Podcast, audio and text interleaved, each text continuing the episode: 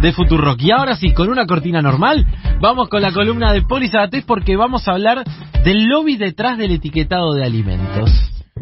Sí, tremendo. Bueno, eh, es una columna que me gusta mucho. En realidad es eh, eh, está bien, es sobre el, quiero hacer eh, una columna sobre el lobby en torno a la sanción y desarrollo de políticas públicas en general, o el lobby para ir, digamos, contra la aprobación de leyes que mejoran la calidad de vida de las personas.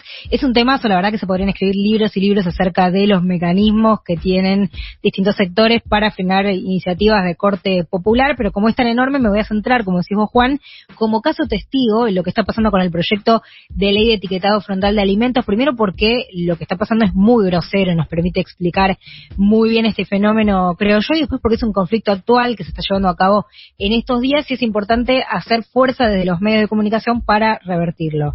Hago un repaso breve porque en sí la ley ya, el, proyecto de ley ya la repasamos, pero cuento para quienes no sepan que el proyecto de ley de etiquetado busca actualizar la normativa de información nutricional para los productos comestibles de acuerdo a no una, un, un capricho, sino a las recomendaciones de la Organización Mundial de la Salud y de UNICEF para combatir la epidemia de enfermedades crónicas no transmisibles, que ahora les cuento enseguida qué son. Es una norma que ordena colocar sellos octagonales en productos procesados y ultraprocesados que contengan excesos de sodio, de grasas saturadas, de grasas totales y calorías y de azúcares, ¿no? Eh, en los países en los que ya se aprobó, incluso de la región, ha traído notables mejoras en los índices nutricionales de su población, con lo cual, bueno, hay mucha expectativa en torno a su sanción. ¿Qué pasa? Es, el, proyecto tuvo media sanción en el Senado en, a fines de octubre del año pasado. Y uno pensaba, bueno, en el primer semestre del año, de este año, se tratan diputados y se aprueba, y ya está. Pero, claro, listo. Eh, pero no, eh, lleva siete, casi ocho meses sin conseguir dictamen en la Cámara de Diputados y la verdad es que hay muchísima preocupación y apuro porque, bueno, lo viene contando Ron, ¿no? En agosto comienza la campaña y ya sabemos qué pasa con las actividades legislativas en ese periodo. La última reunión plenaria de las comisiones de legislación general y de acción social y salud pública, presididas por dos diputadas del Frente de Todos, y las comisiones de defensa del consumidor y de industria, eh, presidida por dos diputadas de Juntos por el Cambio, fue el 26 de abril se decía la semana pasada que la Comisión de Legislación General, que preside justamente la plenaria, estaba pensando en volver a convocar una nueva y última reunión para dar dictamen, pero a menos que haya pasado los últimos minutos, eso no ocurrió. Eh, con lo cual, bueno, mucha, mucha preocupación. ¿Qué es lo que pasa? ¿Qué es lo que está trabando entonces eh, a este proyecto que es súper completo porque además, eh, digamos, alcanza eh, los entornos escolares, la publicidad engañosa de diseño comestible? Bueno, la respuesta es justamente el lobby y con eso nos queríamos meter hoy. el lobby es básicamente el método que tienen, en este caso las industrias, pero puede ser la iglesia, otros sectores, lo que sea, para intervenir en el desarrollo de políticas públicas. En este caso sí está representado por ingenios azucareros, por las bebidas azucaradas y por la industria láctea fundamentalmente, industrias que se verían fuertemente alcanzadas por la normativa. Hago una aclaración acá, los ingenios azucareros de forma indirecta, porque el azúcar no va a ser etiquetado salvo cuando sea concentrado como ingrediente crítico dentro de un producto, entonces ahí entraría, por eso es tan fuerte con los tapones de punta. Eh, eh, ellos son quienes están detrás del lobby, pero mi pregunta era, bueno, ¿por qué? Bueno, el por qué es obvio, pero, pero para profundizar un poco más, la convocamos y, arranco con los testimonios a Victoria Tiscorne, ella es nutricionista, investigadora de FIC Argentina, FIC es Fundación Interamericana del Corazón, y yo le dije, a ver, eh, Victoria, em, eh, trata de empezar a explicarme qué, cuál es el lobby y por qué. Y esto nos decía ella. Hoy la ley está frenada por falta de voluntad política, principalmente por la oposición de la industria de alimentos.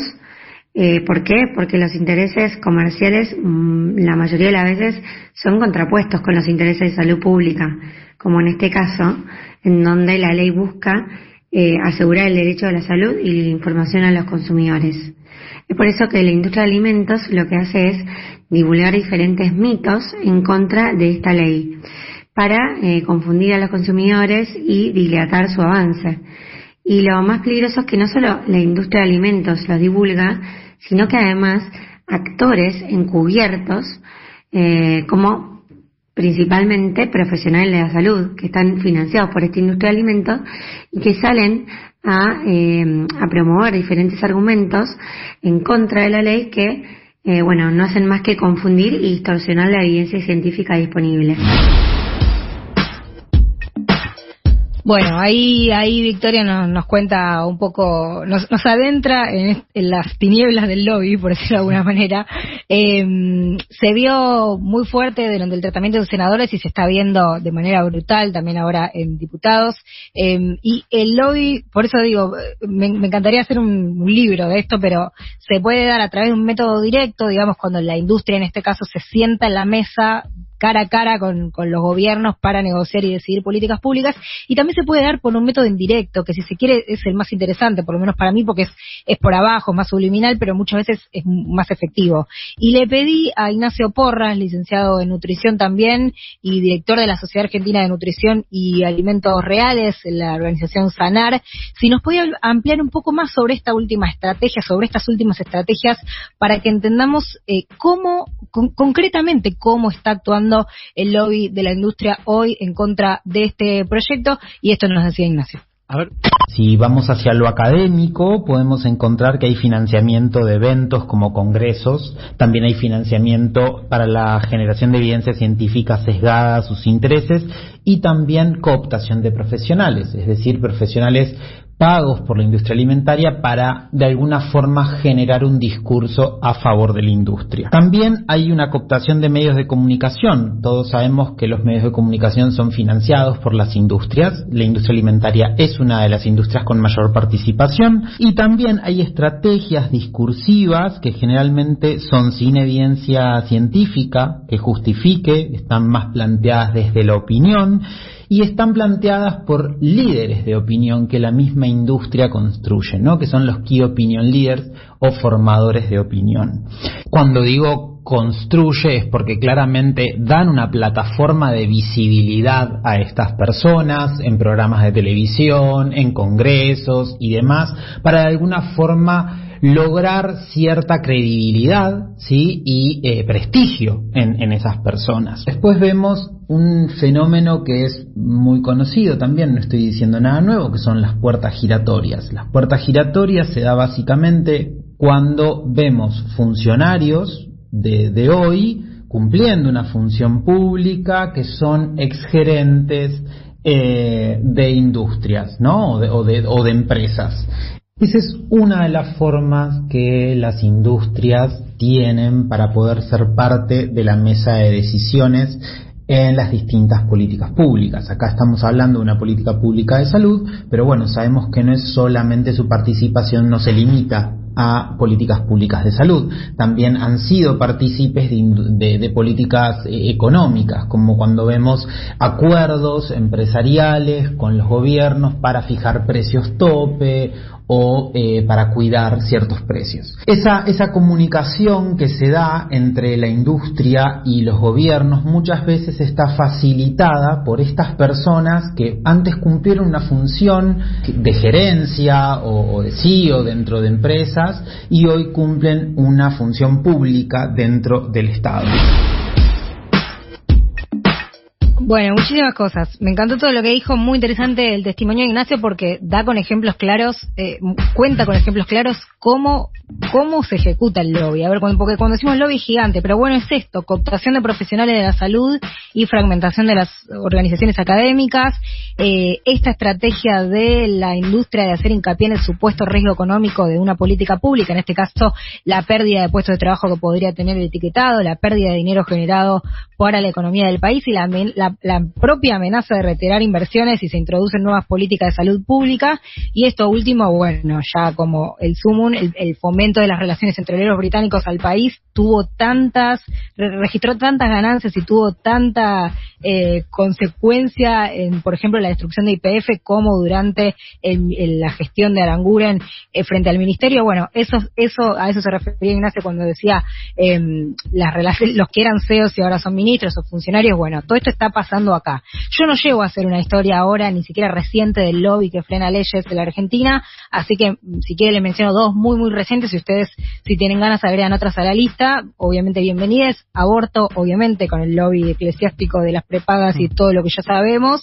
Y más recientemente la ley de humedales, el Consejo Federal de Minería integrado por los secretarios de Minería y Producción a nivel nacional y provincial, que está abiertamente en contra, ahí es un, un lobby, digamos, directo, eh, contra el avance de la ley, porque entienden que puede interferir en los proyectos de explotación de litio. Bueno, así con miles y miles de leyes, de proyectos y con un lobby que termina siendo, eh, con, terminan siendo estrategias que benefician a esos sectores que son parte de los obstáculos en vez de fomentar el desarrollo de políticas públicas para los pueblos.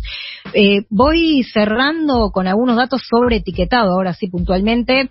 Eh, yo decía, el proyecto de etiquetado frontal de alimentos lo que busca es mejorar los hábitos alimenticios y reducir la epidemia de enfermedades crónicas no transmisibles.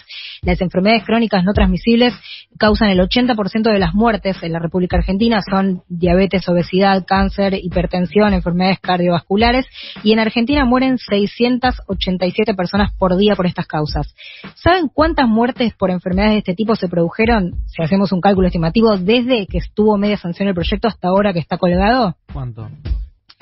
156.636 personas fallecieron por estas enfermedades que son generadas en parte por esta por estos hábitos alimentarios. 156.636 personas fallecieron desde que tuvo media sanción hasta ahora que se está congelando el proyecto y muchas de estas enfermedades, estarán pensando, son agravantes de cuadro de coronavirus. Por eso en este contexto es central que se discuta la ley de etiquetado y es central que sea ya, porque si las próximas semanas no se trata, no vamos a tener ley, vamos a seguir eh, teniendo solamente un proyecto. Me, cuentan que, bueno, en, diputados están sin protocolo desde hace, una semana porque no firma Juntos por el Cambio y no se puede sesionar ni dictaminar. Eh, tendría que salir en estos días, pero eso también es algo que lo está eh, trabando, eh, pero tiene que ser urgente. Y por eso y yo no sé si ustedes se dieron cuenta, pero en la tanda, en las tandas anteriores, en Futurock, eh, escuchábamos spots sobre eh, la ley de, la, urgente sanción de la ley de etiquetado.